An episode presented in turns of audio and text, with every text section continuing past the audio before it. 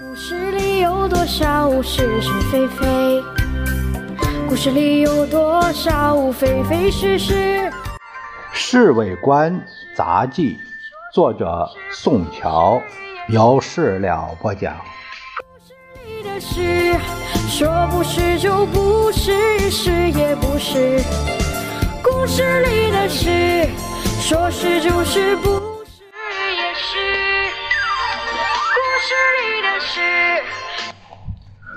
第一战区司令长官吴忠南，这个吴忠南啊，就说的是胡宗南。胡宗南由西安飞来见先生，一定是为了西北方面的军事部署。他是黄埔系中最得先生信任的一位，他自己也隐隐以先生的继承人自居。据老杨说。先生最喜欢他，因为他非常会装模作样。前两年他来重庆，呃，孔副院长还托夫人替二小姐做媒呢，成功没有啊？没成功。呃，要是他们两人已经结婚，那么二小姐现在就不会住在美国了。谁拒绝谁呀？名义上是二小姐表示不喜欢胡宗南。可是事实上是胡宗南造成了使二小姐无法喜欢他的情形。哎，这话怎么说呀？说来话长啊。这个孔副院长啊，呃，看上了胡宗南，完全是想把他自己的财富和胡他的势力结合起来。二小姐也觉得呢，英雄美人是理想的绝配。这个父女俩就找夫人想办法，夫人呢就当面向胡宗南提出这个事儿。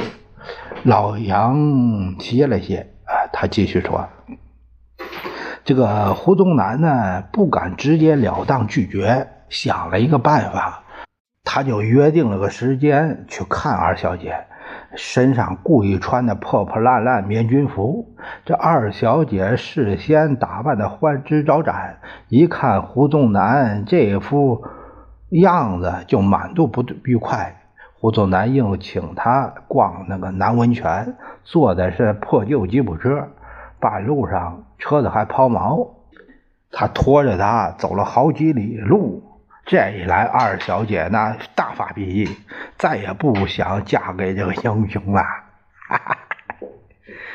我听了也是捧腹大笑。看来这个胡宗南矮矮胖胖，像杂货店的老板那模样，想不到他还有这一套。先生和胡宗南足足谈了两个钟头，又留他一起吃饭，对待自己的心腹将领，毕竟是要不拘束一些。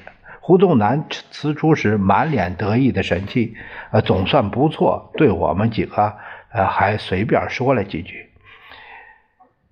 看样子啊，和共产党还是要拼个你死我活了。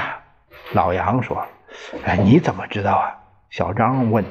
这次许多地方的军队都往沿海各省调，只有胡宗南的四十万大军仍然驻留在西安四周。如果真下决心谈和，实在用不着这种戒备。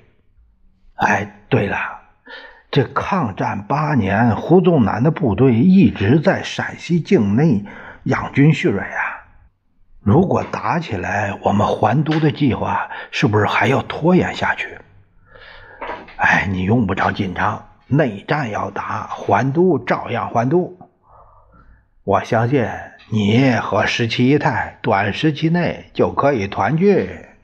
说不是就不是，是也不是。